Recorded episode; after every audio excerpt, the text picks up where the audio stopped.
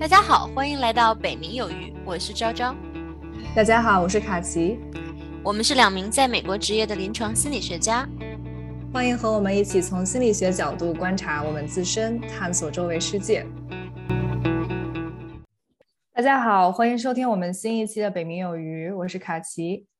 我是昭昭。那欢迎我们今天的两位嘉宾胡椒和莫寒轩主任，就叫你小莫是吧？要不要跟大家介绍一下你们两个？大家好，我是胡椒，呃，我是临床心理学的博士候选人，嗯，主要研究方向是精神分裂症，呃，然后也和呃精神分裂症的人群有一些临床工作上的经验。今年夏天马上顺利的话就博士毕业，然后秋天会去哈佛医学院做博士后，继续做这方面的研究。欢迎欢迎！大家好，我是莫寒轩主任，我也是在读博士。我主要的研究方向是人类发展和家庭研究，我对家庭关系比较感兴趣。我也做过一些关于在美国的中国留学生的一些研究。欢迎欢迎欢迎！也希望今天请两位都是有很强的研究背景，胡椒也有很多的临床的经验，希望他们的一个专业的研究背景和理解能够帮助我们更好的理解今天的这个题目。嗯，是的。那说起我们今天要讲的这个事情呢，就是我们这一次想聚焦在嗯前不久三月份的时候，在圣地亚哥发生了一起事件，嗯，就是一名叫做李艳，我们也不太确定她是叫李艳还是李艳，嗯，但是为了方便的话，我们这一期就一直叫她李艳女士吧。她在自己独居的圣地亚哥的公寓里面，因为逾期交了那个物业费，一直都没有交上来。然后跟警察发生了冲突，在这个过程中，最后被警察枪杀的这个新闻，然后我们看到的这个新闻也是有很多的感触，因为这个事件里面涉及到了很多不同的方面，一一个方面是警察怎么去处理的，然后另外一方面，李艳女士呢，她是一个患有嗯精神病史的，是这样的一个亚裔女性。期待今天两位嘉宾，你们从你们的专业上，可以也跟我们去分享一些对这个事件的看法。那我们先一开始先跟大家简单讲一下这个事件的过程啊，就是李艳她是一个四十七岁的华裔，然后呢，她是有耶鲁的生物统计学的博士学位，然后在制药和生物技术公司工作，她有一个在伯克利读书的儿子。后来的报道就写出了她其实是患有躁郁症。嗯，这件事件发发生的过程是，这个物业因为他逾期交物业费。经过多次的去联系他，然后没有任何的成功的交涉嘛，然后就把他的这个房子等于说给拍卖掉了。拍卖掉了之后，就需要把他给驱逐出去吧，基本上是。然后因为李艳她一直不配合，于是物业就报了警。然后警察在递给这个李艳的那驱逐令的时候，他发现李艳她是手拿着菜刀在门口站着。然后，于是这个警察就掏出了枪，然后警告李艳说：“你现在需要把这个刀放下，不然我就要开枪了。”我不知道你们有没有看到这这块的一个视频，因为那个警察他是胸前有别了那个摄像，然后警察也把这完整的摄像从他们冲突开始到最后结束，整个都放了出来。对，就是那个视频看的时候，还是就你会有挺强烈的生理反应吧，就很难把它看完，就是看的挺难受的。感觉很快就非常的激烈，感觉特别快就就发展到了枪击。嗯嗯，对我我也是，就是我没看完，因为我最开始看到就是。是警是警察，就是只是敲上门送一个文件。他当时还挺平静，他还是在回应。但是藏在他身后的是有一把刀，他是右手拿的那个刀，本来是那个角。然后警察一转过来看见了那个角，他马上就特别的，就是把枪举起来说：“女士，请你把刀放下。”然后他们马上就特别激烈的一直在对吼，而且他们每个人都在重复一样的话，就是警察就说：“你把刀放下，你不把放不把刀放下，我就要开枪了。”然后李艳就是一直在说你是假警察，我也听不太清楚他说什么，但大概就是也在说同样的话。我不会放下这个刀，因为我不知道你是不是你可能是假警察。你然后我看到的就是他最后把那个纸扔出去，本来他已经那纸接到手里了，他要把那纸扔到门外，然后把门关上。这个警察去请求外援的时候，我就看不下去了。但是确实有我也有很强的那种就是生理反应，就觉得很难受。警察感觉也是马上就进入了一种。几乎像是应激状态一样，他就说话几乎每一句话都带脏字。我觉得你作为一个一个单身女性，面对这样一个状态的警察，肯定立刻就很害怕。是的，但很有意思的是，这个警察的回应并没有说让你觉得他是觉他是觉得李艳在受到了惊吓，而是他反而觉得李艳是一个威胁。于是他在李艳把那个驱逐令扔给他，然后把门关上了之后，他反而去请求增援了。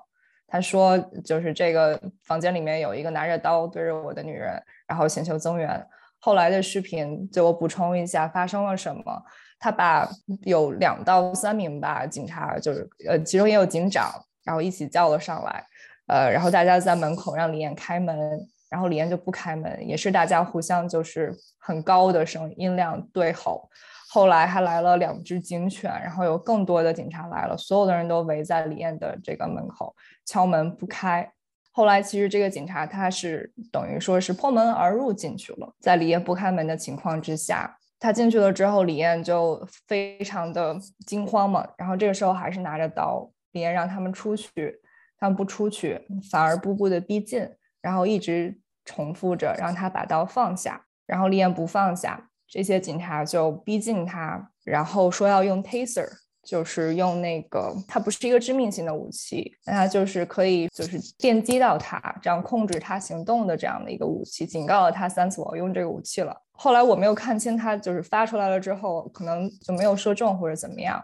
然后这个时候可能就是情况已经非常的失控了，其中有一个警官就开始往往外退，后来李岩就拿着刀冲了出来，把一个警察。像看上去像是刺倒在地，但其实从那个摄像的方向，你没有办法看得非常的清楚。警察倒地之后说：“我被刺伤了。”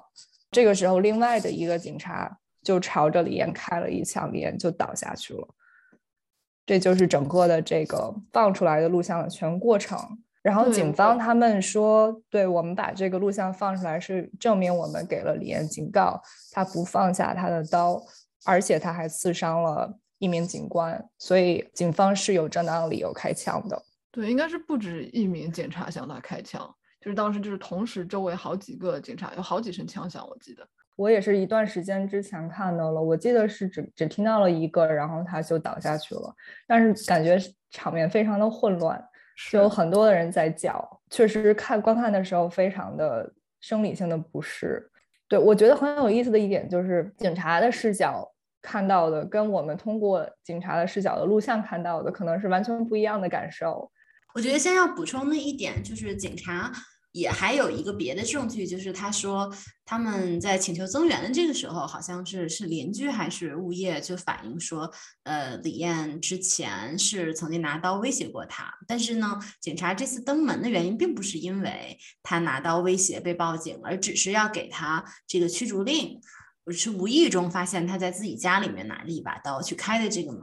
然后另外一个就是这个 NBC 在三月二十三号左右吧，就这个事情过去了两周左右，采访李艳的就是离婚的这个前夫，然后前夫呢是不愿意暴露姓名，但是他说李艳是，呃，像卡奇说的是，呃，二零一零年就被诊断患有的是双向情感障碍，就是也是躁郁症。然后说他在圣地亚哥和中国都得到过一些精神科的一些治疗，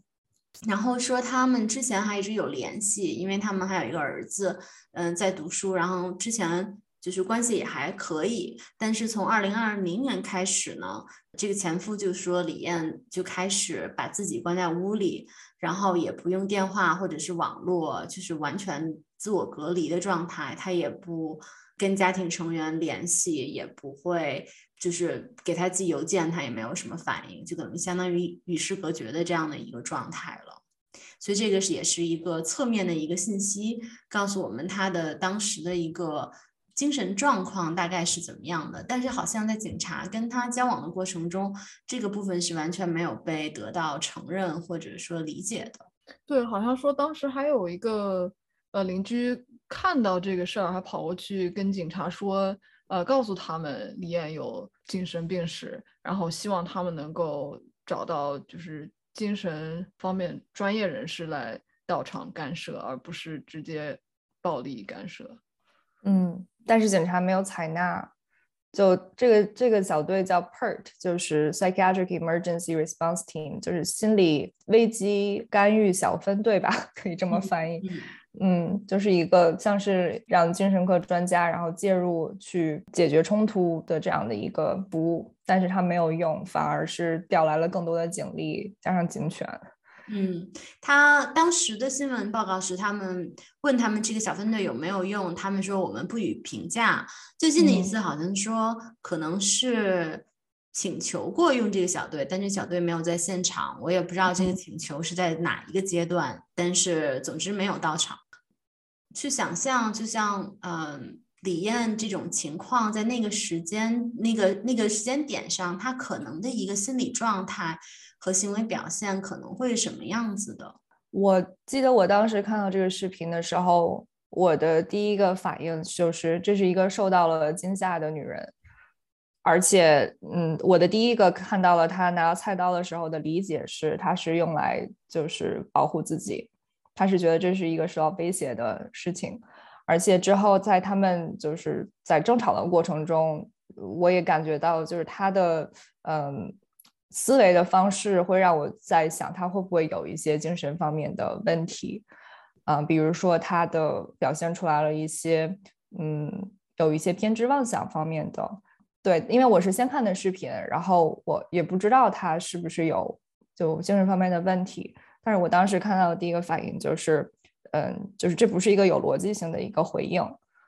而且他有受到惊吓，而且很有意思的时候，这个是通过警察的那个视角看到的。但是警察的反应就是我被受到威胁了，我需要掏出枪让他把刀放下。虽然他是在他自己家里面。对，当时我看到他那个反应，包括他一直在问警察说：“我怎么知道你不是闯入者？呃，你能不能给我看你的警徽？”呃，就整个一个非常。呃，感觉他就已经有一个非常成型的一个先入为主主的想法，感觉他是在被迫害，然后就让我觉得他是有可能是就是正在呃经历被迫害妄想的一个症状，呃，然后这个是在重型精神病中是其实很常见的一种妄想，而且尤其容易牵涉到警方呀一些权威机构呀，会觉得说呃。自己被警方迫害，或者说被什么呃 CIA、FBI 在追杀，包括在我接触到的病人中也经常会有这样的症状，就是这个这种我们叫 psychosis，就是说中文有很多翻译，就比如精神错乱呀、精神症呀、精神病性症状啊。简单的定义的话，就是他们会经历一些和现实脱节的一些体验。就是最主要的，呃，就是幻视、幻听，呃，就是一些他有一些感官体验是在现实中是没有一个刺激的，就是他就是看到的东西别人看不到，他听到别人听不到的话，嗯，然后另一方面就是妄想，就是他会有一些特别特别呃难以动摇的一些他相信的一些正在发生的事情，但是现实当中可能是没有支持他的一些证据的。但是你就算给他一些反面的证据，他也不一定就会改变他的想法。就这种到这种程度的话，我们就会说他是个妄想。所以就然后很常见的一种就是被迫害妄想，就是呃也不一定是警方，有时候可能是觉得身边的人要害自己啊，或者很常见的说觉得我的呃有人要在我的食物里面下毒，或者我的家人想要害我。就有时候他们在很严重的时候，可能家人。很担心他们把他们送去医院，然后他们还会觉得说是自己被家人害了，因为他们没有意识到说自己有正在经历一个很严重的精神疾病，所以他们的体验就是往往反而是很害怕，觉得自己被呃是是一个受害者，所以这种情况下和他们沟通会非常困难，因为他们相当于就活在另一个现实里面，和我们体验到的现实是完全不一样的。对，所以这种时候和他们沟通，就往往需要你有一定的呃精神疾病方面的培训素养，否则就很容易造成一些呃不必要的矛盾升级。那在你的工作中，呃，有没有遇到过，比如说他们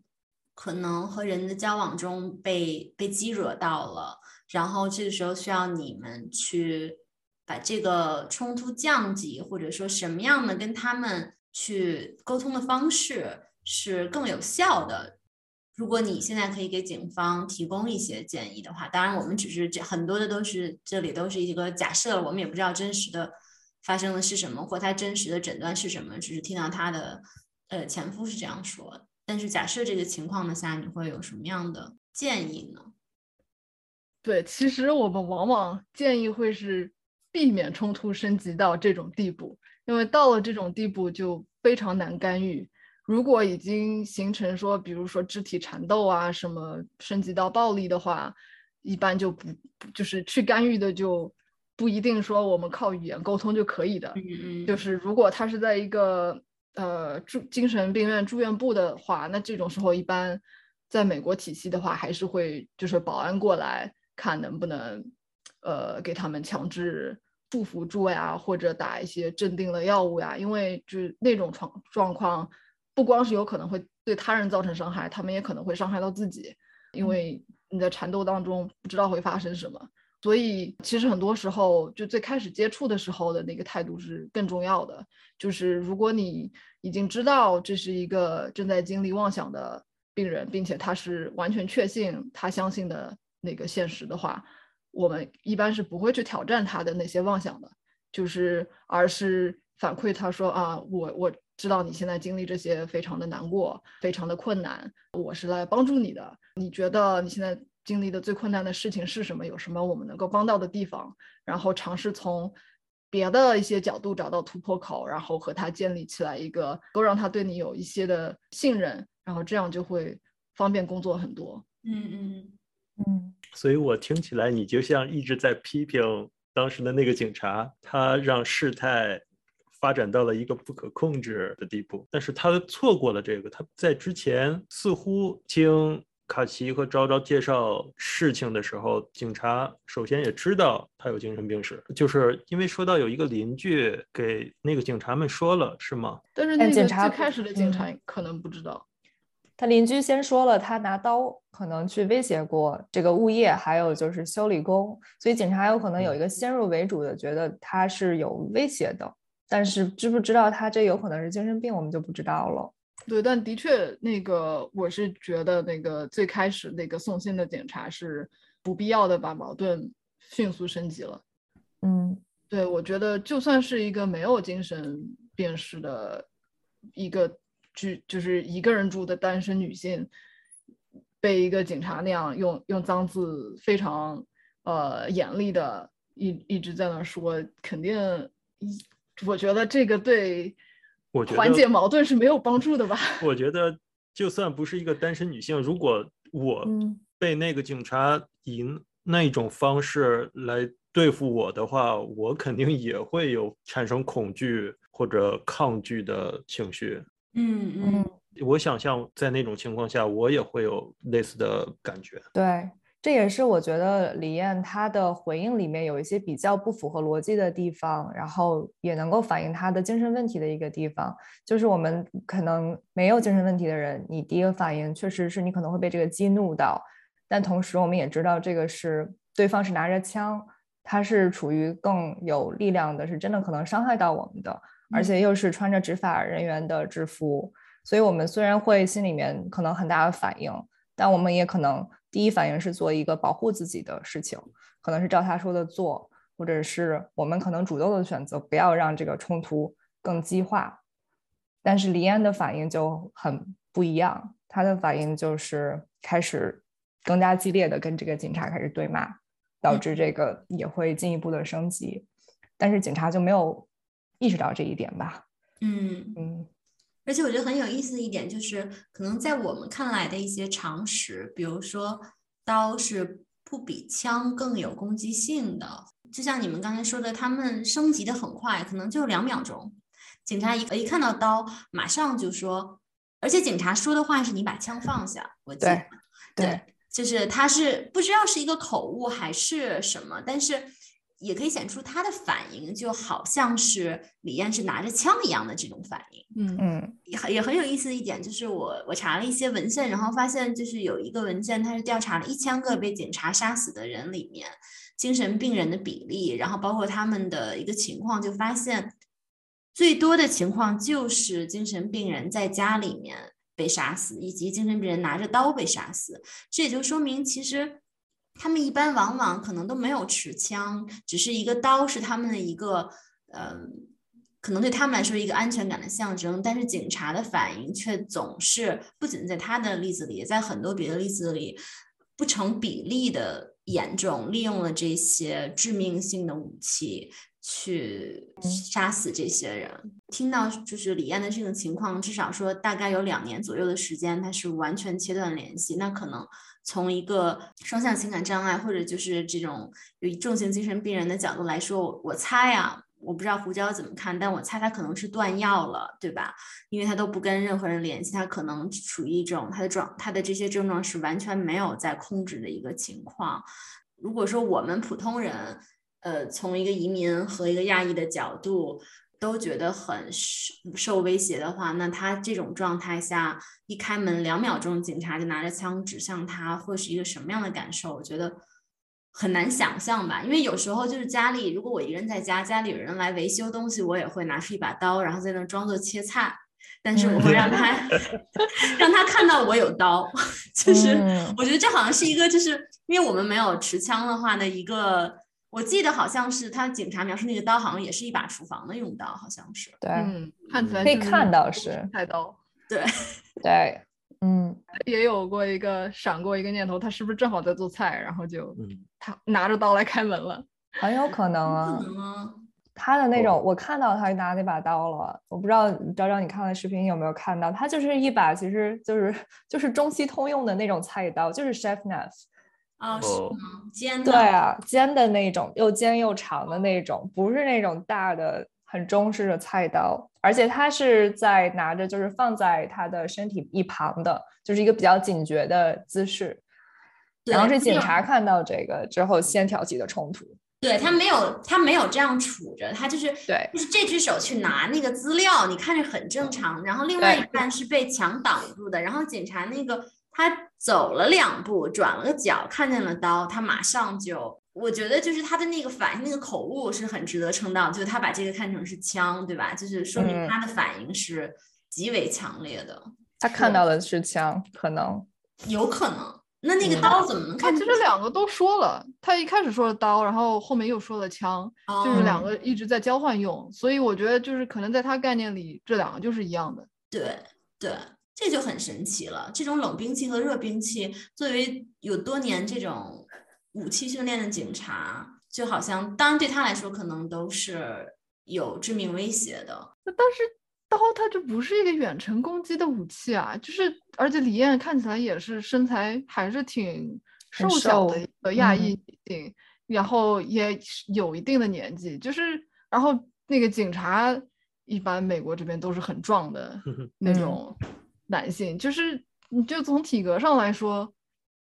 根本就不可能对警察造成威胁。我就想说，很有意思的一点就是，之后很多的警察过来了之后，这个群体反应也很有意思，就没有人提出质疑，就我们是不是应该找一个不同的方法？好像所有的人都是很一致的，就是决定我们要 进入到李艳的房间里头去，然后确保他能够把刀给给给放下来。嗯，就这块我觉得也非常的。匪夷所思，嗯嗯，对，就是他们那第二次行动的目的是什么？就是李艳也没有在公共场所拿着把刀活动，她就是自己在家拿着把刀。你非要跑到人家家里让人把刀放下，这个是他们的最终目的吗？然后你们就走了？然后走了之后，我还可以把刀继续拿起来呀？对呀。我如果如果他愿意这样配合，放下这个刀，他闯进来让我把刀拿枪指着我，让我把刀放下，我把刀放下了。然后他们走了之后，我可以继续拿起刀来切菜呀。他如果这么想，就不会去世了吗？对，而且就是确实他去给这个驱逐令，其实是不是说，当然这部分我不了解，就递到手上就可以完成他的命任务，他们就可以转身走了。是的，他其实可以转身走的。对，所以对对，所以我就觉得结合这两点，首先那个纸其实他是拿上了，拿上了以后，他就是一转头看见那个那个刀了，他就呃开始举，后来他就很生气，把那个纸扔了，扔了把门关上了。那警察如果这时候走了。也就走了，但是不，他又叫了一堆人回来，然后要去破门而入，要制服他。但是他，嗯，没有任何的所谓的呃制造公共的一些危险，因为那些邻居说他威胁，那都是后来的，就邻居看这个情况再说，并没有为此报警。所以从这个角度来说，警察的这种反应，无论是说从这个事件本身，它并不是一个可能的犯罪，或者是说从他拿的这个刀在身后的这个情况。在他递送完那份文件之后，警察的所有行为，他们的目的是什么？就是没有办法对特别好的 justify。就是这个，就是我们不是很清楚当地那个法律到底怎么规定。就是我问，我也问我一个学法朋友的看法，他说也有可能是因为他们可能那个驱逐令。比如说，必须要那个你收到之后签了字，他拿回去。如果是这种情况的话，就可以解释为什么他们还要再来一趟，因为他没有签字，直接就扔了嘛。嗯嗯。但是警察一开始没有让他签字啊，就让他拿了，正准备要走，看到了在掏的枪。嗯，对。所以你可以说他之后说还要把这驱逐令再递给他，以这样的目的一直在敲门，或者就是想要确保他不会真的给别人造成威胁。或者给他自己造成威胁，而且警察在跟他交流的过程中，他们没有任何人停下来，哪怕是零点五秒听对方说点什么，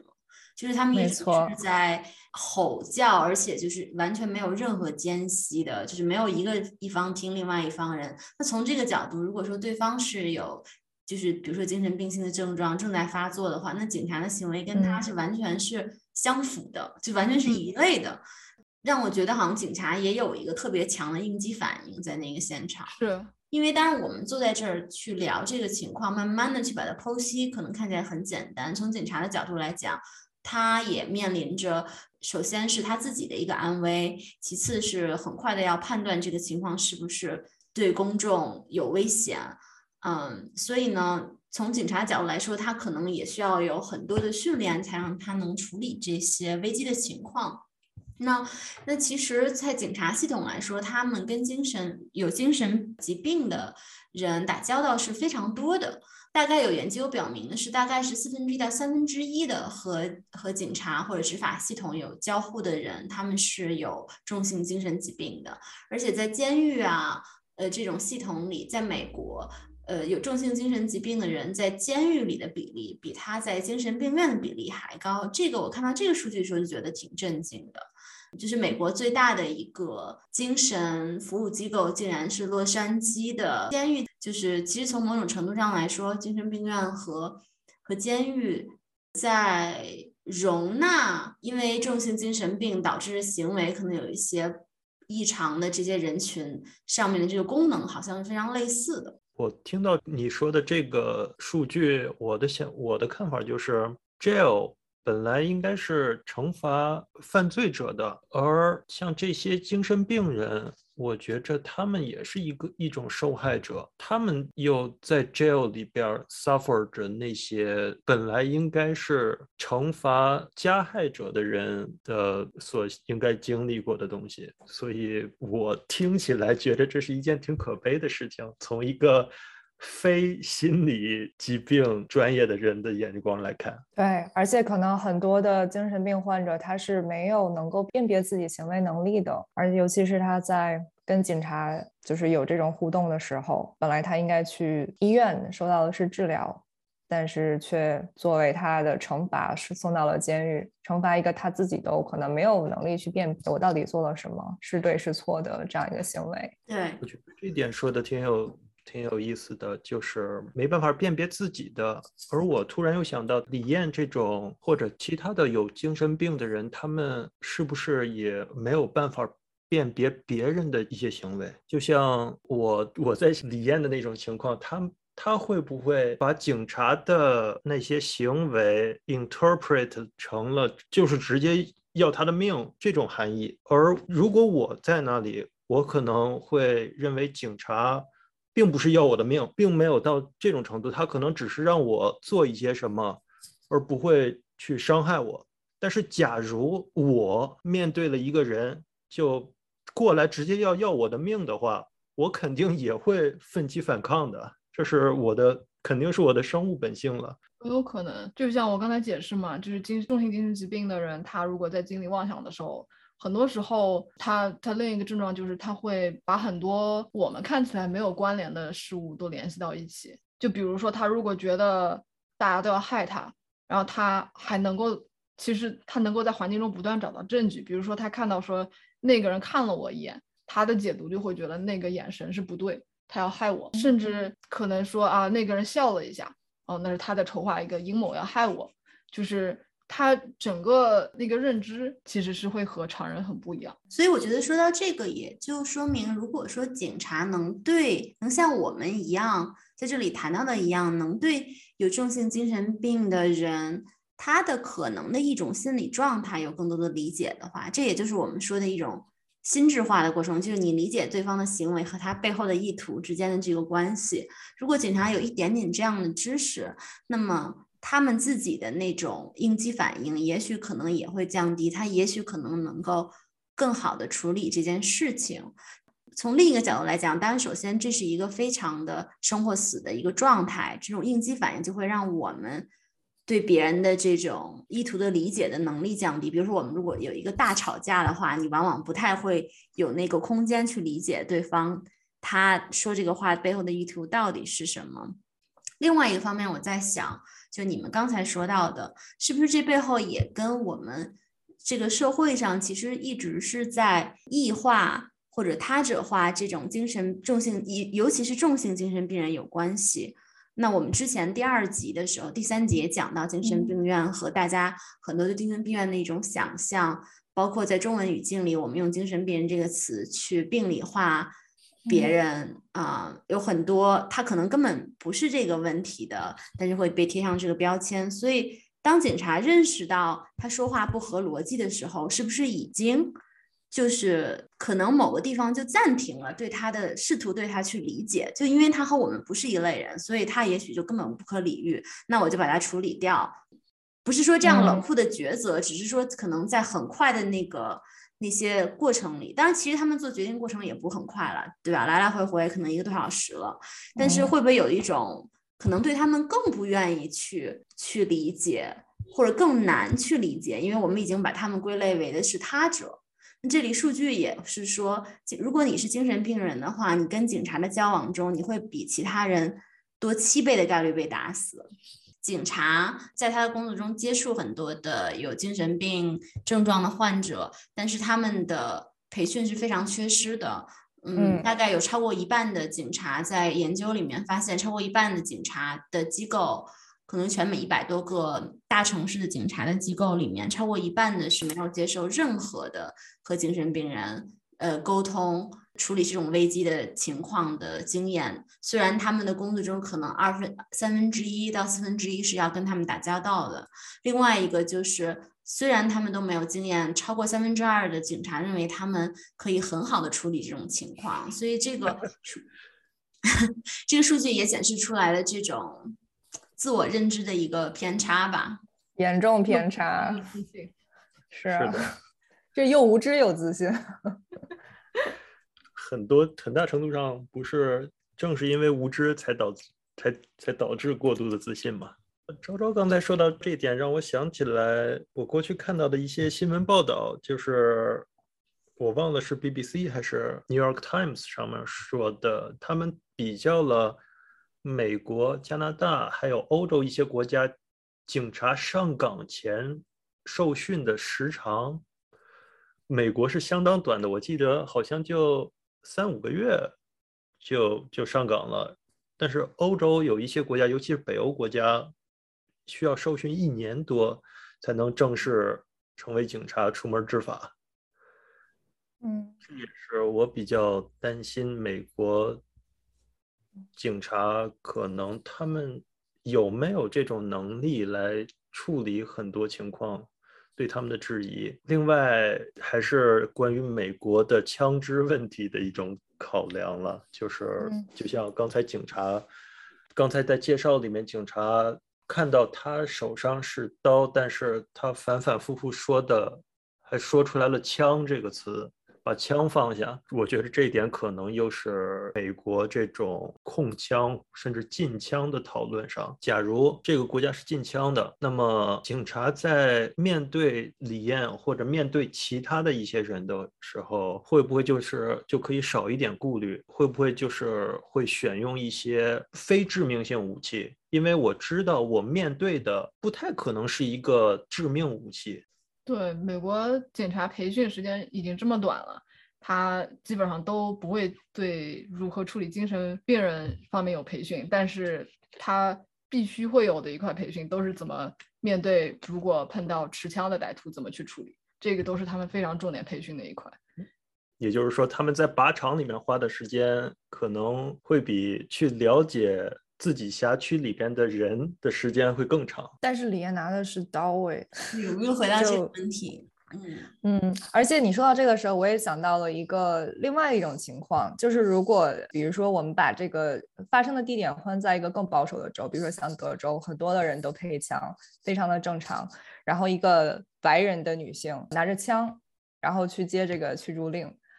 她可能就哦不好意思，那个警官，我这个。拿着枪了，然后 如果警官看到的话，让他放下，他可能也会就两方，我想到的都是比较自然的，能够应对的这个情况，因为整个的这个环境就是一个很很常态化的，家里面有枪，嗯，而且我在想，会不会对另外一方面就是种族的这一个层面，看到你跟自己是同一个种族，也会比较更容易，不会那么容易直接去判断这是一个有威胁性的情况。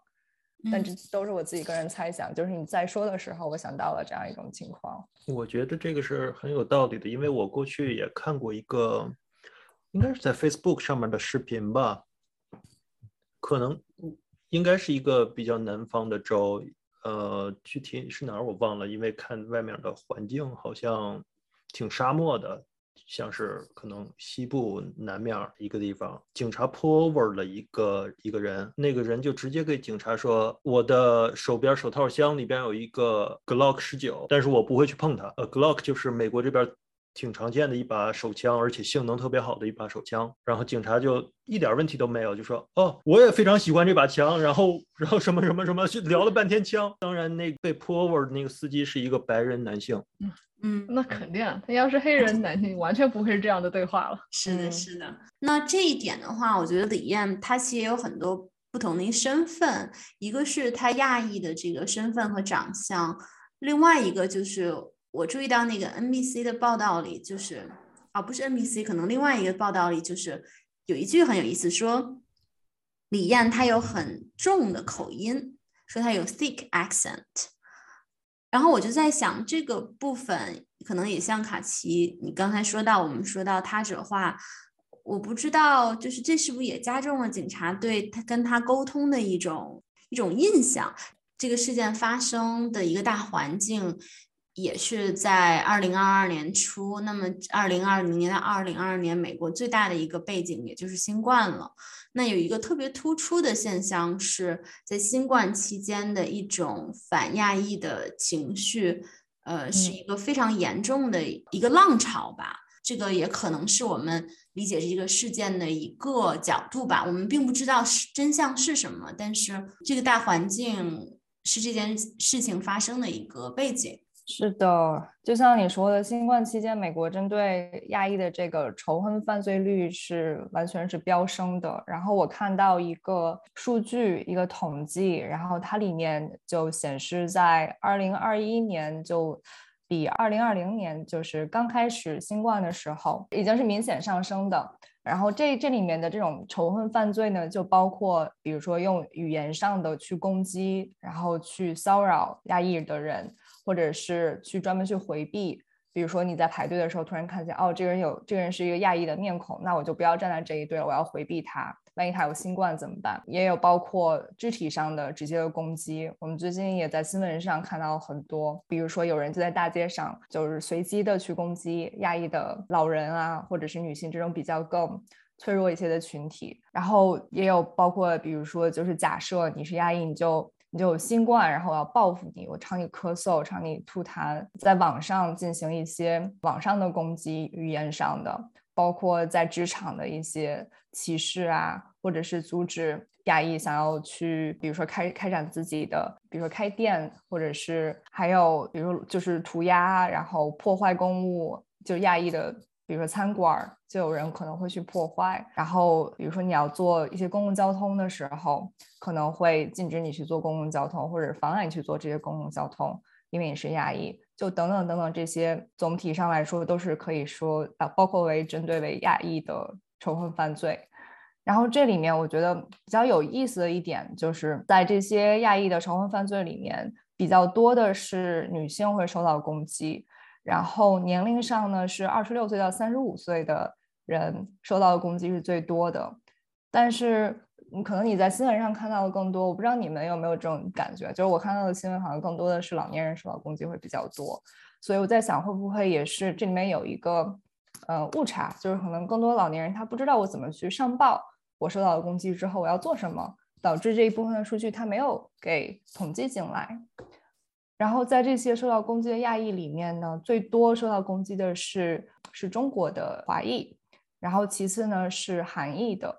再接下来是菲律宾，再接下来是日本，还有包括很多其他的亚洲国家的人都会有受到这种针对亚裔的这种仇恨犯罪。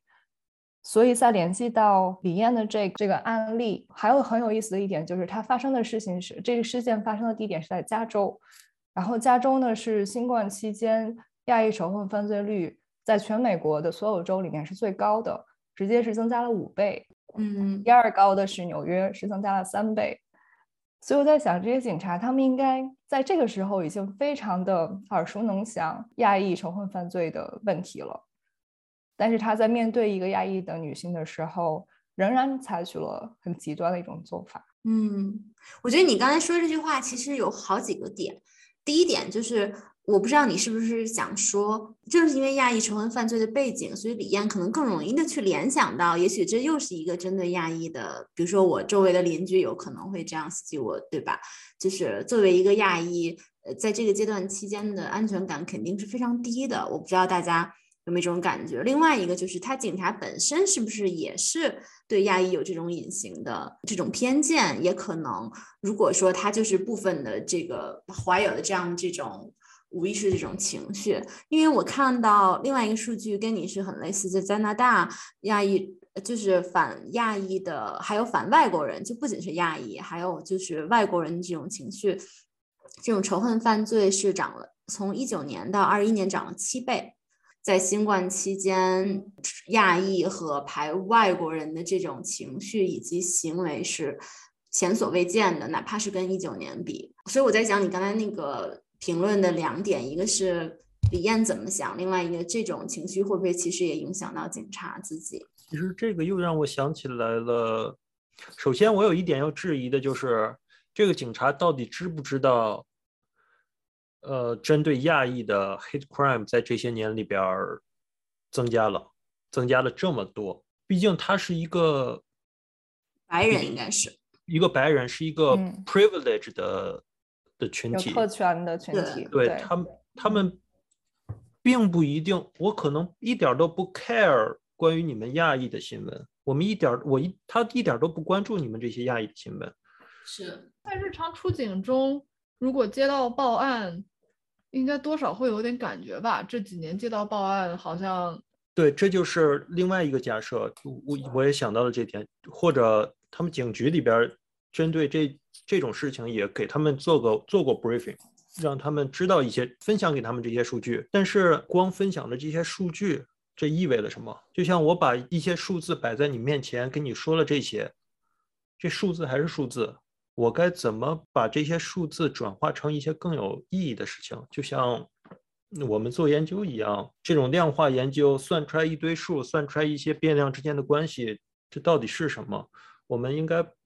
继续把它解释出来。可能也会有一些人会把我们解释出来的这些关系、这些结果去应用，去这个就是我想的另外一点，就是说警察系统他们发现了这些东西。包括研究 social justice 这些东西的，他们向我们展示了这些数字。但是警察系统有没有根据这些情况做一个 training，告诉警察在这种环境下我们该怎么做？我觉得你这个就说特别好，其实也提到就是作为少数族裔的你的很多体验，对于有特权阶级是不可见的。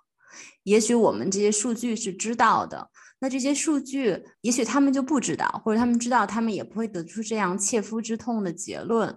我有一个同事，他二零二一年被电台邀请了七十多次，电视台加广播。他是一个华裔，专门就是做这种类似于种族仇恨的。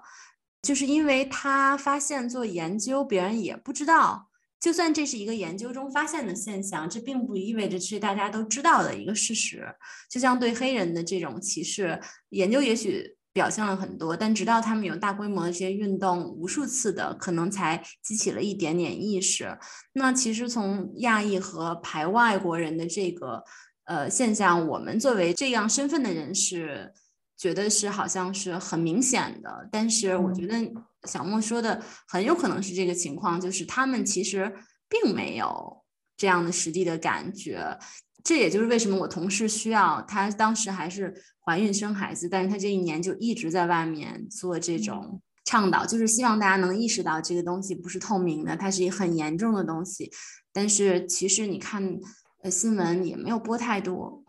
就挺少的。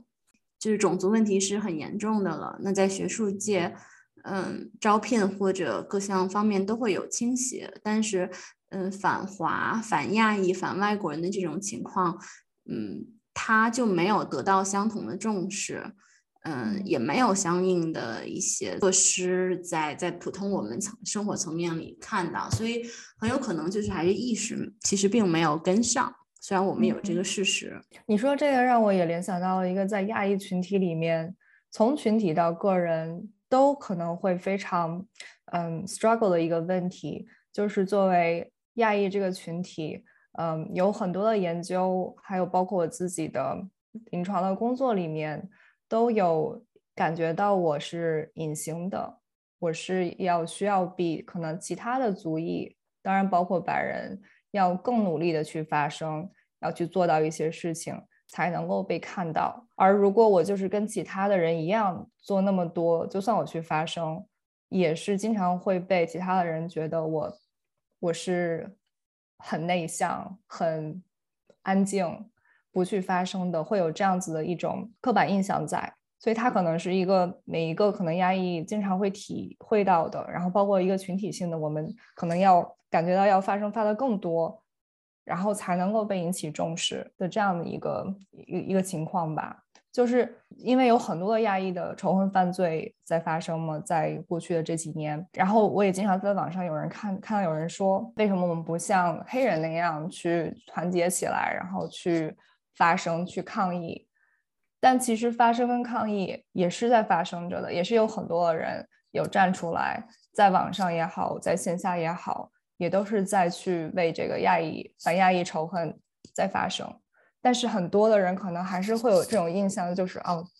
我们还是太安静了，我们还是太服从了。包括可能刚才像小莫说到的，就我们有这么多的数据，但是没有能够很好的可以翻译成让这些执法人员能够更加能够切身理解到的。我觉得可能有一部分确实是这个，嗯，在学术跟应用方面可能有一些断层，但是也有一部分可能就是对方因为有了一些偏见，他们可能有一些。抗拒性在，所以导致我们想要让对方看见的话，需要更努力去做到。那这本身就是一个问题。提到这个，就就让我想到，就是我刚才在听你们在说的时候，尤其是说到你那个同事，我就我想到就是说媒体资源上面的倾斜，因为最近黑人的民权运动搞得更火热，所以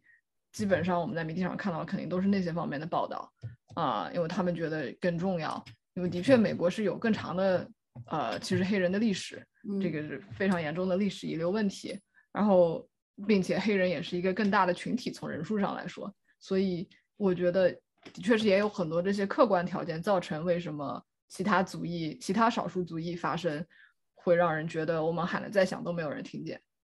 对，但是也不能不喊，不喊了就更加深这种刻板印象了。我们从历史上，中国人从历史上，不就有一句话就说“冤死不见官”还是还是什么，就类似的一种说法，就是怎么着也不去官府打官司。会不会作为亚裔，我们也受到一些这样的影响？我们可能从自身方面上，并不是特别理解或者找到自己在这种美国的这种法律、社会各种规则中的位置。对，就东亚文化当中也没有搞民权运动的历史嘛，没有这个传统，不能说没有历史吧，但是历史上没有太多成功的案例，所以尤其是近代的话。呃，很多民权运动都是非常受挫的，所以我觉得也可能是为什么很多亚裔的移民他不会觉得这是一个成功率很高的一个为自己争取权益的途径吧。而且有时候你还会看到一些人，毕竟我们作为亚裔也是一个 marginalized group，边缘化我们并不是，我们也能看见很多，就像在。Black Lives Matter 这个运动中，就像我在中文推特圈子上面看到很多华人的发声，反而是为那些那些有特权的阶级的人发生的，而嗯，这也让我非常有点纳闷儿。我在想，会不会是因为我替有特权阶层的人发声，这样对我会有利益？我能给他们给有钱人发声，就像给有钱人发声，他能给我打点赏，会不会有这样的想法？那，我觉得这就和那个 model minority 那个就相关了，就是他们可能觉得说我们足够听话，我们足够向特权阶级靠拢，我们是不是就也能拿的分享到一些特权？嗯，或者我们不出声，我们就嗯，特权阶级让我们做什么，我们就乖乖的做什么，这样子我们才可以被认可。就其实你你说的这个，确实是有一些心理学的理论啊、模型啊，它是有去呃分析这个就是种族身份的问题。嗯，就我们每个人怎么去看待你的这个种族的身份，是有一些不同的阶段的。就是可能有一些人他是嗯一开始的时候，我是不太能意识到我是一个什么样的一个种族，或者我的种族对于我来说意味着什么。嗯，比如说黑人，他可能嗯不太去想我作为黑人，我受到了一些什么样的歧视，或者白人跟我不同，他有什么样的特权。嗯，可能也有一些人他会去更多的像嗯胡椒你刚才说的去适应这个特权阶级他们给我制定的规则，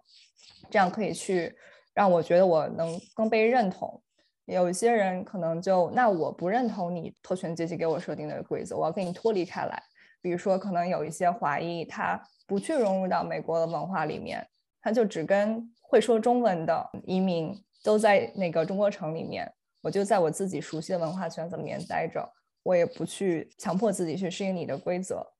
然后可能还有一些人他会内部化，就是特权阶级给我的一些一些偏见也好，歧视也好，比如说。有一些可能华裔会觉得我必须要像白人一样的去说话、言行举止，然后我才能够真的被他接纳，并且去排斥掉我自己作为亚裔的这个身份。就是每一个人可能在不同阶段都会有一些不同的反应，它不是一个就是很统一性的一个事情，就很有意思。对我觉得，当这种种族的一种身份认同。或者说国籍的认同，或者文化的认同，和嗯，你有精神问题这样一个让你变得更弱势的这样的一个身份交叉的时候，可能它带来的一种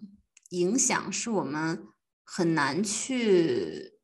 量化的。我觉得可能更深远的，比如说我可能有一些。呃，以前在精神病院工作的时候，接触到的一些中国的病人，他们的那种内化的病耻感是极其的强的，因为在我们的文化下，那么精神疾病是一个极其羞辱的、有羞辱性质的一个东西，尤其是如果他还加有一些精神病性的症状，那比如说我会碰见病人，他会把很多周围人对他的一些观感全部解读为一种嫌弃他或者觉得他很差。那这个东西，我觉得有一部分可能就是一个也有作为亚裔或者说移民的一种。感受也有一部分可能是他病理性的一种想象，很多时候就很复杂。我记得是当时精神病院的其他的工作人员，比如说精神科医生、护士，也未必能够很好的理解，当文化和精神问题交叉的时候，它会给一个人的行为带来什么样的影影响。那如果是专业的人员都不可以，更不要说普通大众，更不要说应激反应下的。警察，或我觉得这个地方其实还是有很多工作我们可以去做的。对，没错。你说这个时候，我想到了我一个病人，就是他是 一个青少年，然后也是在就说中文，在中国有过一段的生活的习惯，然后跟着父母一块儿移民到了这块儿，然后就我们的语言里面有时候就会开玩笑的用到“死”这个字嘛。然后他就有一次跟他的朋友开玩笑，然后说了一句“那你就去死吧”之类这样的话。然后他是用英文表达的，翻译成了英文发给了那个小孩之后，那小孩给家长看了，家长觉得他真的是有这个他杀的意图，于是就叫了警察。然后警察就过来到了我这个病人家里，然后给这孩子戴上手铐，把他带到了那个危机干预中心，在那强制的待了一天，然后最后放出来了。但是给他非常创伤性的一一幕，就是这个警察在很多邻居都可以看到的一个公共的地方，也没有任何的掩饰，或者是想要去听他解释。就是我们是要例行公务，有人报警说你有这个倾向，我们也不管三七二十一，不管你是一个青少年，呃，我就把你带走。就是确实，这是我一个比较直观的一个感受，就让我觉得确实是有非常多的工作是要去。进行的还有很多的这个 gap 是需要去弥补的。对，就是我我也是联想到一个，不是我病人，是我病人给我分享他母亲经历的一个事情，就是他母亲，呃，过去也来美国留学过，然后刚到美国的时候就也人生地不熟，然后她呃是印度裔呃的一个女性，然后有一次迷路了，然后就找人问路，然后就不知道为什么最后就被送去了精神病院。说就是因为他看起来非常的困惑，大众不知道为什么就感觉是受到了威胁，还是说这个人非常需要帮助，他看起来不正常。就是很多时候就是这种，首先他很明显的一个一个不是一一个呃少数族裔的身份，然后再加上他不了解美国文化，他的很多那种肢体语言或者说他和人交往的方式可能都不是呃。大家很熟悉的方式，然后就这些东西叠加起来，会让人产生那么大的误解。嗯，我也有这样的病人，就是国内来读研究生，第一个学期就被直接强制住院了，因为他有一些家庭的创伤，然后情绪很差，就说我还不如去死。但是他并没有想死，但是学校的咨询中心直接就给送住院，然后住院评估也给他等于是留住院留了一个礼拜。然后用药什么的，他出来以后就是真正的创伤到了，然后来我这儿做治疗，包括学校咨询中心还会一直在去找他，看他情况怎么样，就是怕他出事或者什么样。但是这些情况都发生在还比较有资源的、比较有精神健康资源的。一些地方就让人觉得，他们其实对跨文化的这种精神病患者的处理，或者甚至不是精神病患者了，跨文化的一些表达，它可能是文化情景下合适的，或者在跨文化中很可怕的，他们没有办法去做出区分。是，然后很多甚至有精呃有心理学方面专业知识的人。都不一定，他如果没有这方面跨文化的培训，很多时候就往往可能会反而病理化一些在另一个文化中很正常的一些情绪表达呀、语言表达呀，就我觉得还是挺普遍的一个现象吧。我们第二集聊到那个米歇尔·吴，就是波士顿新当选的市长，他不也是他妈，就是应该是也是有重性的精神病，但是就是被治疗的过程中有很多的文化的误读，然后特别的受刺激。他在竞选过程中就一直很公开的去谈这些，作为一个美国这个系统的问题吧。刚才我想到的也是，可能是关于我自己的经历，毕竟我也是读完大学，然后来美国读硕士，继续读博士，并没有机会去有任何面对一个不同种族的的经历，而到了美国之后，我就会遇到。我从一个以我的种族为主体的地方，来到了一个我作为 minority，我作为少数群体的地方。我觉着可能我是在这个之后才开始探索自己的种族身份。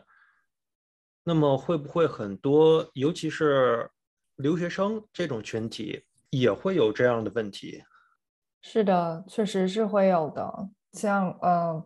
很多的很多留学生可能都会有你这种经历，就包括我自己也是嘛。就是之前我们在国内的时候，可能嗯种族这方面的问题确实是会想到的很少，嗯，但是来到了美国之后，可能也是一个过程，从意识到哦我变成了少数族裔，那现在我就需要去区分什么时候可能我会受到一些偏见、一些歧视，明显的歧视或者隐性的歧视。包括可能还有一些别的身份也会跟这个少数族裔的身份重叠，比如说我要是一个女性啊，或者是我要是信仰一个比较非主流的宗教等等等等，这些不同的身份叠在一起，都会让他是一个比较复杂的，意识到我自己到底是谁，在美国的这个文化环境下的一个会有这样一个过程。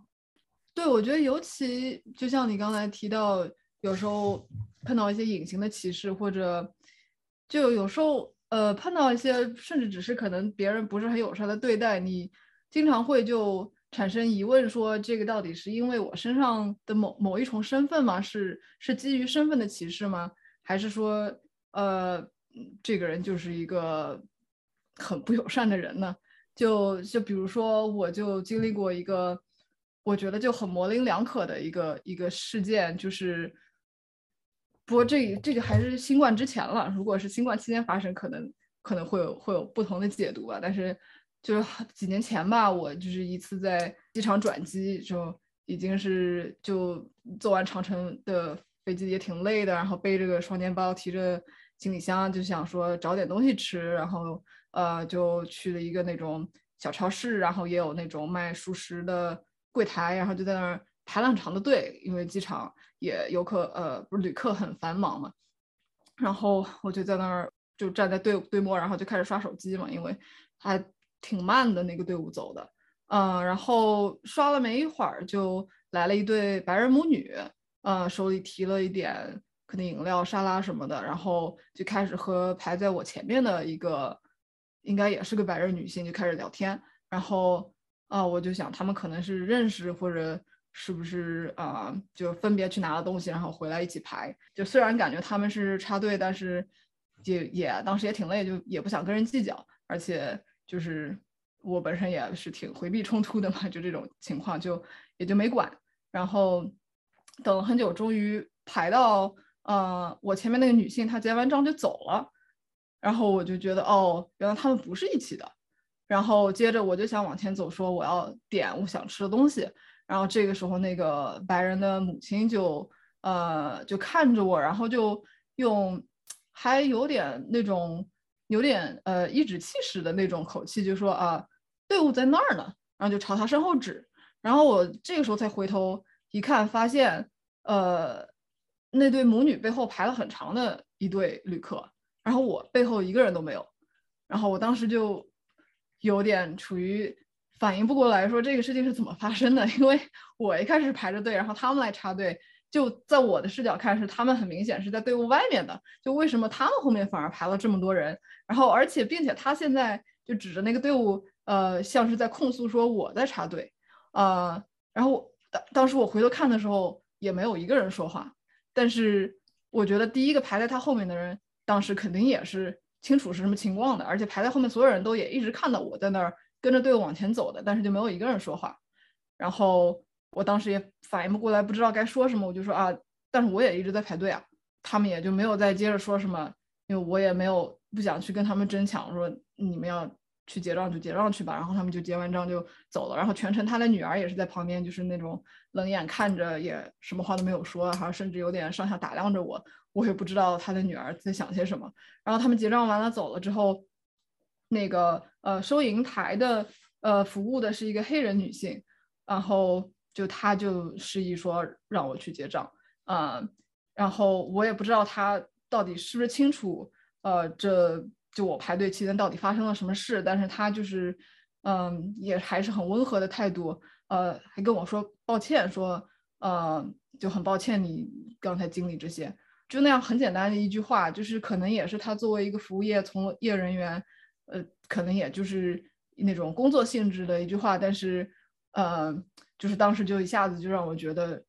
说好像是自己的经历被看到了，然后就有点呃忍不住眼泪都涌上来了，就是那个时候才觉得好像是很委屈的一个经历，然后并且好像是同为少数族裔的这个黑人女性。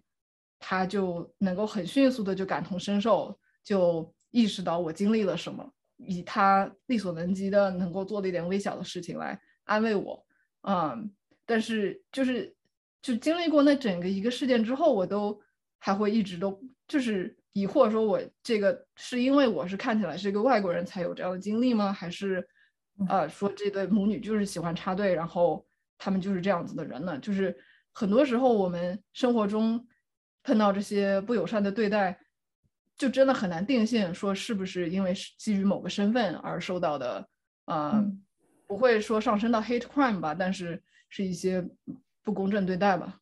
但是心里那种难受的感觉是真真切切的，嗯，无论是由于什么原因，嗯，对，我觉得你你这个经验，嗯，让我听了也挺想哭的，就觉得，嗯，一个是你说的，就是这个黑人女性她会。去看到或者通过他的一个简短的语言，我相信不仅仅是一个客套话，对吧？就像你说的，可能就是有些东西，他可能也未必会直接说哦，这是因为我们的弱势群体同样有过这样经历，可能，但是我觉得这是一个很直觉性的一个反应。嗯，另外一点也是这种长期的，因为可能。很多我们过来是过来就是受一些更高等的教育，然后总是会用一种非常批判性的角度去分析问题，去产生很多的假设，但是又不会很确认说就是这个问题，所以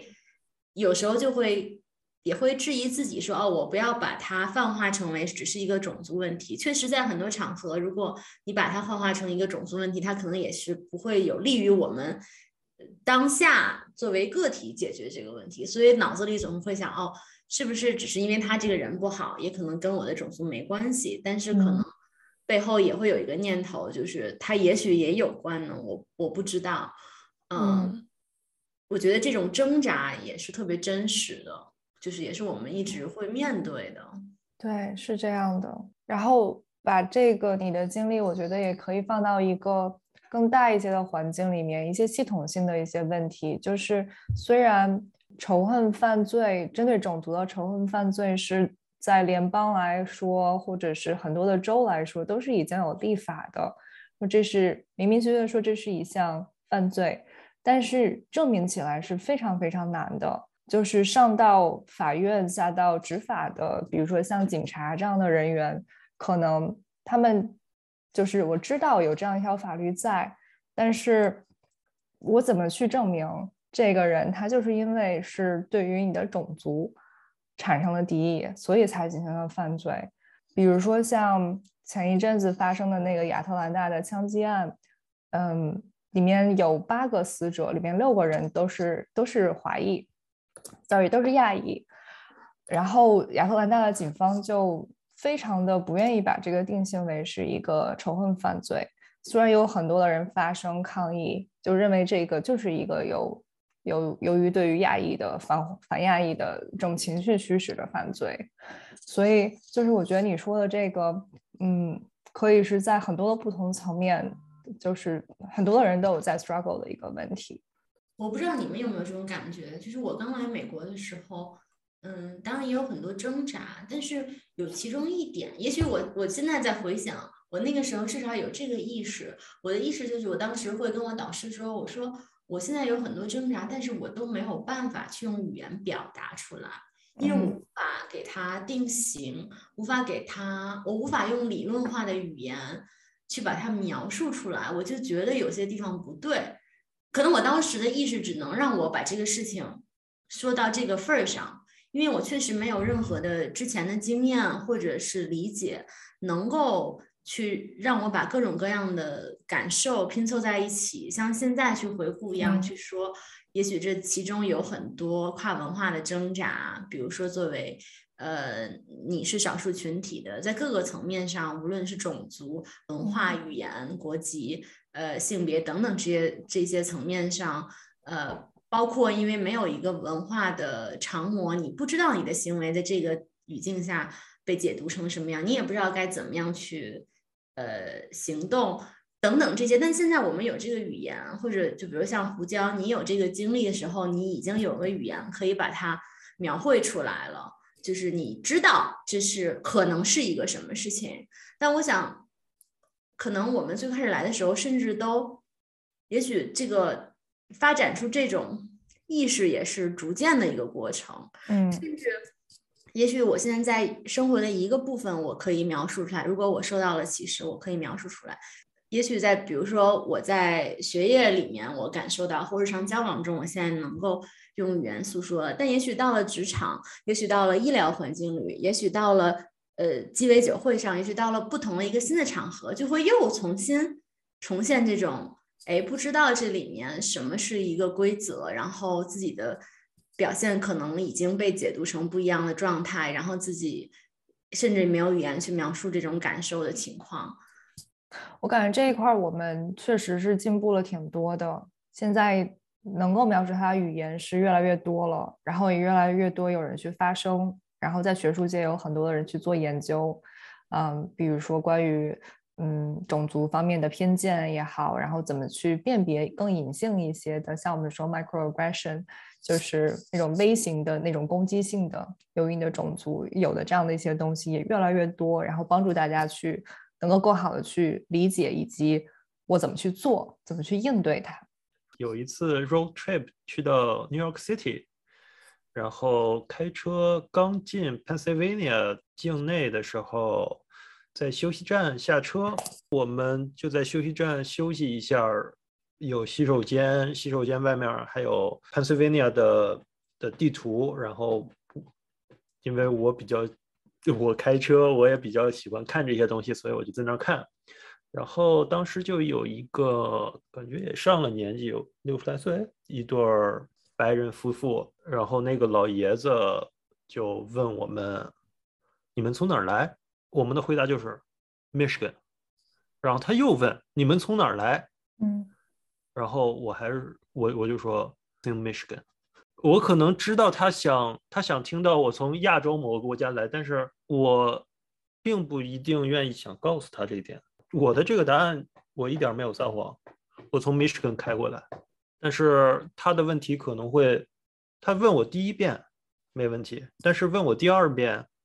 我可能会觉着稍微有点不舒服。我我知道他想听到什么答案，但是，你这个就是教科书般的 microaggression。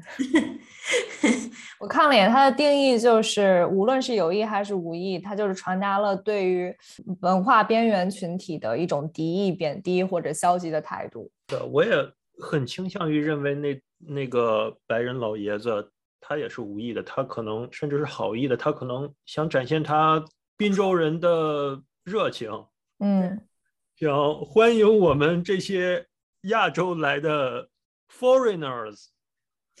来到他们的土地上。滨滨州农村没有那么 liberal，但是他可能，但是他作为一个淳朴的农民，可能他就有这些呃来客人了。对啊，他就假设你一定是一个外国人，你从亚洲国家来的。他没有去假设你可能是土生土长的在美国成长的一个亚裔，他很不满意你的回答，他觉得你不应该从密歇根来，他觉得你应该从一个别的，可能是另外一个国家来。那我们今天也聊了这么多，聊到了嗯，亚裔的仇恨犯罪，然后呢，也深入的聊了一下关于李艳的这个悲剧，嗯，从各个不同的角度。那结尾呢，我们就想稍微的聊一下，面对于现在这么频发的针对于亚裔群体的这些暴力事件、仇恨犯罪事件，我们可以做一些什么？我觉得从精神卫生角度，肯定是我觉得会希望有一些系统性的改变。就是美国现在这个精神病院，呃，或者说。怎么样？呃，服务尤其重型精神病患者这个群体，其实还是做的挺不够的。啊，现在的这个系统不见得是最好的。就为什么这么多病人最后都进了监狱？我觉得就是，就非常有力的一个一个证据，证明精神卫生方面工作人员肯不能说工作人员做的不够吧，这个系统肯定上设呃设计上是有缺陷的。就比如我，呃，听我一个实验室师弟吧，他是从英国过来的国际学生，他就说起他们英国那套系统就挺不一样的，嗯，就是他们是会更深入社区，然后甚至他家隔壁邻居就是一个有精神分裂症的患者，然后他们就也都很清楚他的这个病史，然后甚至他的母亲有这个精神病患者的呃社工的电话号码。然后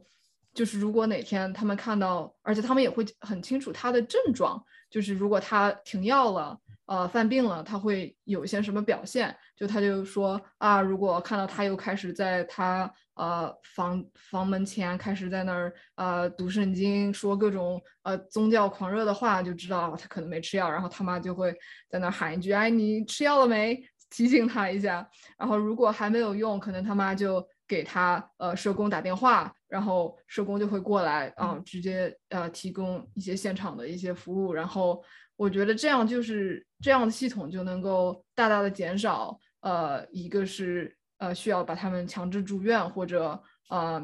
或者是出现像李艳这样呃两年在家都不和人接触，也没有呃可能当地的呃精神卫生系统也都不了解这个情况哦，然后也同时肯定能够减少说。他们不幸会进入这个呃法律系统这样的一个非常呃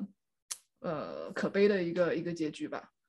对，我觉得你说的特别好。嗯，一方面是这个精神卫生系统可以有很多改进的地方，我觉得另外一方面就是嗯，就是法律的这个系统也可以有很多改进的地方。比如说，虽然有这个关于种族仇恨犯罪的法律。但是还是很多的时候没有能够很好的去用这个法律去惩罚犯罪者，嗯，我觉得这块是我们可以，比如说去发声，然后去呼吁当地的立法者可以更加的重视这一块儿，包括让警察执法的警察去接受关于呃文化多样性啊，或者是刚才我们说到的这些心理健康方面的一些训练，让他们能够更好的知道我在像。比如说李艳这样的情况下，我应该怎么去应对，避免这个冲突，可能就不会造成这个悲剧。然后，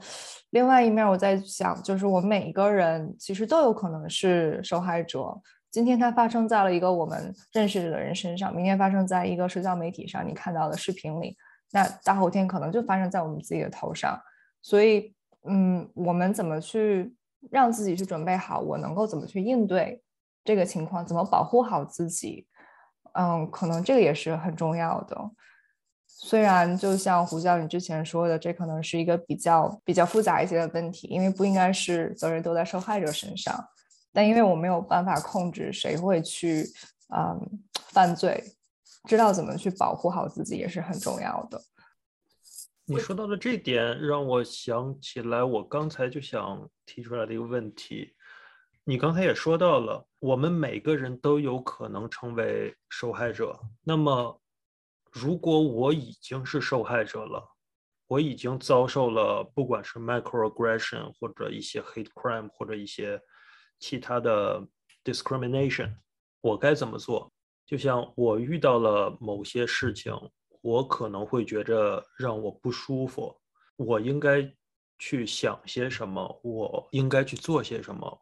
是不是因为我怎么怎么样，我怎么怎么不对，所以我才受到这个？我我会不会去怪罪我自己，作为受害者的自己？是一个在个体层面，我们每个人都会可能要面临的一个问题。我觉得一部分的答案其实你已经给出来了，就是说，其实最关键的一个内部的因素，那外部因素我们可以做些什么，对吧？但是在所有这之前，内部的一个因素肯定是一种你不想把外界对你施加的这种歧视内化，变成了一种对自己的打压。呃，审判，因为我们会感觉到很不可控，很多事情都不可控。那么觉得说，如果我做的更好一点，我就不会受到这样的打压，可能是一种自然而然的想要更有控制感的想法。而且，而且可能这样更加有效。比如，我可能去选择，我就尽量忘了这件事儿。我可能需要比较少的 effort 就能就能做到这点，就能觉着稍微安抚我一点。或者我可能会怪我，我可能会思考我自己怎么怎么不对，怎么怎么出问题了，所以才招致了这些，然后我去改变我自己。对，嗯，我有可能改变不了施加迫害的那个人。没错，为了更有控制感，你会觉得这个是我能做的，就是谴责我自己，改变我自己。而且我们有这个文化传统，对吧？就是大家都很能忍，也很能去找到自己的原因。嗯但是其实这个，当你说有效的时候，我觉得也可以打一个引号，就是说从短期的有效，还是说长远的，无论是对你的个体的情绪的一种健康，还是说对整个群体的发生，可能都不是说是最有效的。我觉得做一个，就是做一些非常。嗯，积极的一些行动的一个根源，可能还是这部分，就是对自己的一种共情和理解，以及尽可能的识别到自己脑，就是自己的那种谴责自己呀，甚至审查自己的这样的想法。嗯，不要自己在责怪自己作为受害者吧。嗯，对，我觉得你说的这几点都挺好的。嗯，我在工作中也会，就是经常会跟我的嗯 client，跟我的病人，如果他们有类似的这种遭遇的话，我们会比比较常谈到的一种方法，就是你去通过对于你来说你重视的价值观，如果你觉得对方做的事情不符合你觉得是正确的价值观的话，那你要不要为你知道这件事情是错的而为对方去呃道歉？比如说，你知道这个这个这个施害者他对你说了不好的话，甚至是去攻击你的话，这个符合你的价值观吗？这个是正确的吗？如果这是不正确的话，你需不需要去为这件事情去道歉？就是可以帮助他们可以看到我这样子内部化或正当化这样一件事情是不是对我来说是有帮助的。然后，就像昭昭刚才说的，短期虽然是可能会有一些打引号的有效，但是长期来看的话，可能很多的人会由此导致很多更严重的心理问题，比如说抑郁啊、焦虑啊，或者是对自己的嗯文化身份的一个不认同也会加强。然后我们可能会更多倡导的是，可以想一下一些外部化的因素。我可以怎么去做，让我有一种更 empowering，就是更能够获得力量感的一些事情。比如说，我可以去寻求真正能帮助我的一些资源、一些帮助。比如说，我去啊报告这件事情，我跟执法人员去讲，我收到了仇恨犯罪，或者是如果我在心理上有一些比较不舒服的感觉，我可不可以去寻求专业的心理帮助，或者把这件事情说出来，跟我信任的人。然后得到他们的一个正向的反馈，我也可以去帮助其他的受害者发声，或者是像现在很多美国的地方都在有一个叫那个 bystander training 嘛，旁观者干预的这样子的一种训练，就是如果我看到别的人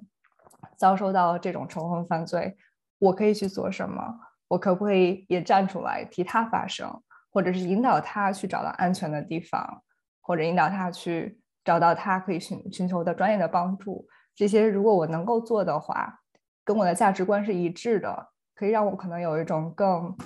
有力量在对抗这件事情的感觉。对，我觉得找到能够理解你、帮你把这种感受用语言说出来，甚至支持你的人，其实是非常重要的，或者我们也可以为周围人做这样的榜样。嗯，不同的机构里面，如果我遭受到一些对待的时候，其实最开始大家都是一个探索的过程，可能我们很难一开始就非常的自信自主的去反击、反抗、抗议。但是我的几次经历都是会找好几个不同的人，可能一般都是比我更有权势，但我觉得他们会更有共情的人，嗯，让他们能够。呃，知道这件事情，他们会给我提供一种新的语言和视角，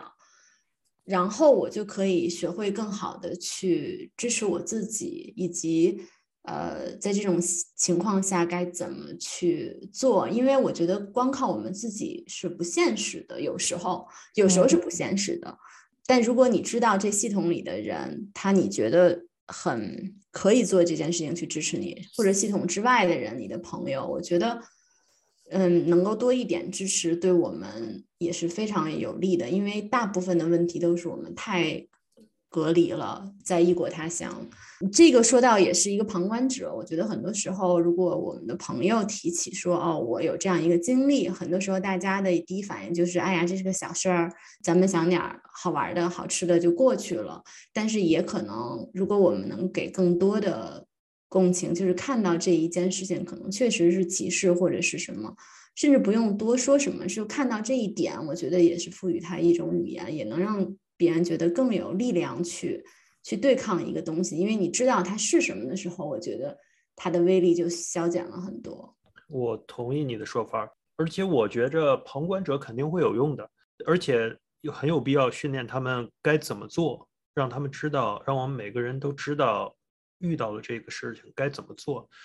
但是有一点，这些旁观者，即便他们知道了该怎么做，他们会不会这样做？他们是不是有这样的动机，有这样的 motivation 去做？这个就让我想到了胡椒刚才说的那件事，就是他在机场被人插队的事情。他后面排的一队人，在这个事情里面就是一群 bystander，一群旁观者，但是他们没有一个人出来发声的，他们。我的理解就是，他们并没有这个 motivation 来发声，而且有可能在这种情况下，它发生了之后，反而让他们自己处在一个不合理或者不合法的地方。就像他们跟错了队，如果他站出来发声说那对白人母女他们是插队的，正确的队应该是在胡椒这边，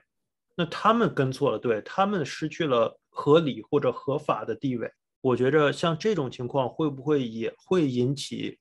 所有的旁观者的沉默？在这种环境中，这些 bystander 是不是还靠谱？这些旁观者是不是还能靠得住？在实际情况下，又有多少人是由道德驱动的呢？所以我觉得会不会我们是还是需要一些 institution，需要一些制度来。迫使在这种情况下，有些人来对不合理、不合法的这些来进行反击，来进行一些干预。那感觉听上去，你是不是会更相信法律，而不是更相信人心，是吧？因为我觉得可能能做到道德层面上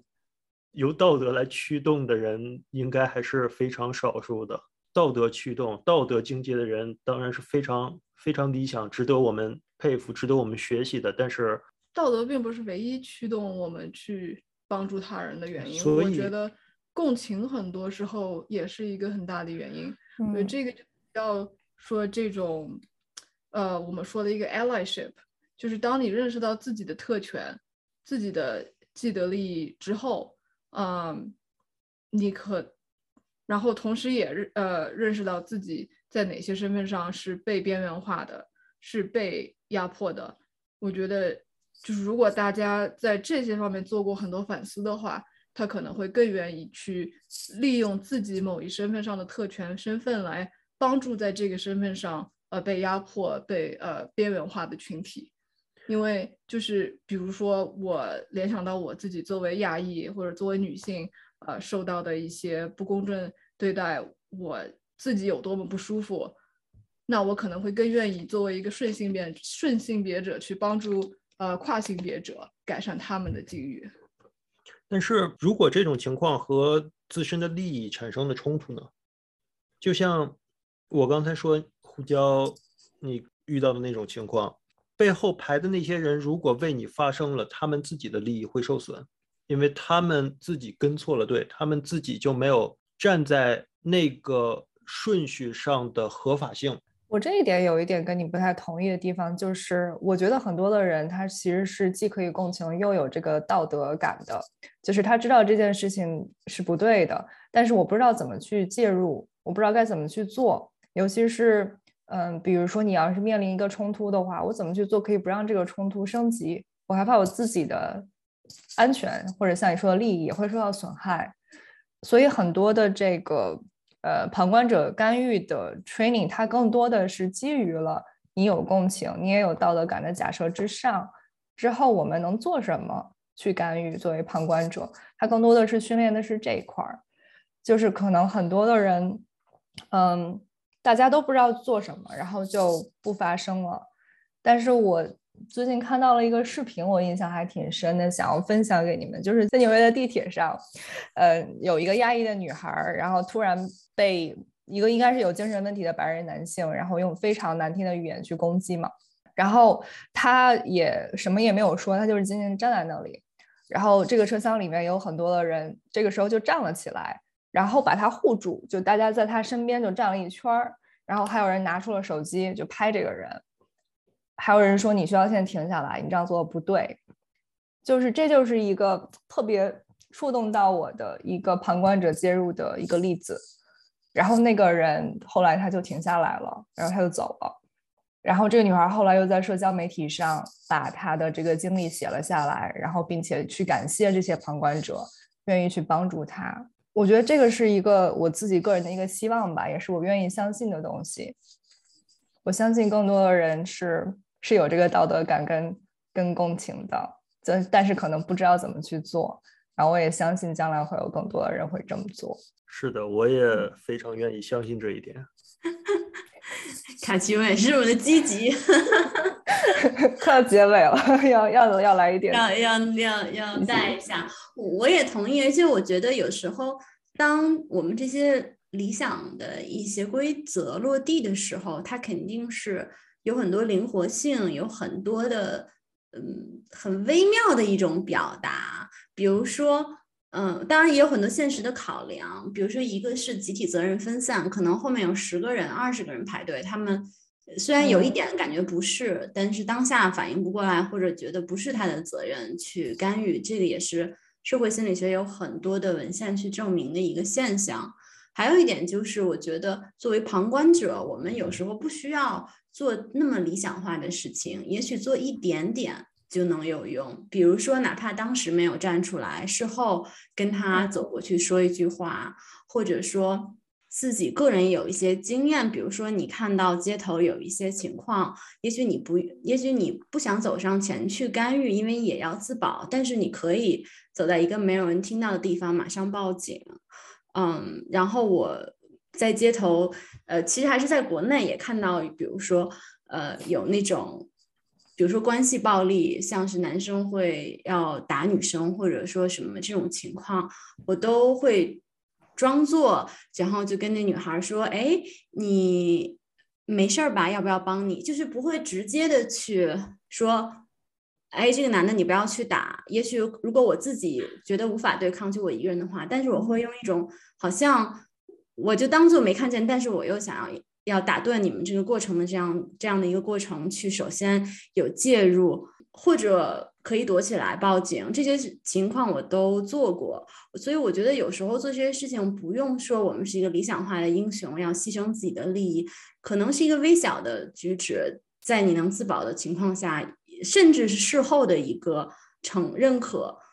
甚至有时候也许你没做到，有一点内疚感，但下一次也许你就会做一点点事情。我觉得都是一个进步吧。嗯，那我们今天也聊了这么长时间了，我们就先在这个地方先结束吧。欢迎大家关注小莫和胡椒的 B 站的频道，我们也会贴在简介的下面。嗯，他们也都是多才多艺的。B 站的大 UP 主有很多粉丝，然后也跟观众朋友们说一下，我们也开通了微博，微博的名字就叫北冥有鱼播客，头像就是我们的呃播客的头像，也希望大家关注我们的微博，因为我们更新的内容还有之前内容的目录和链接都会在微博上和微博评论里面发出来。那我们下期再见啦，拜拜。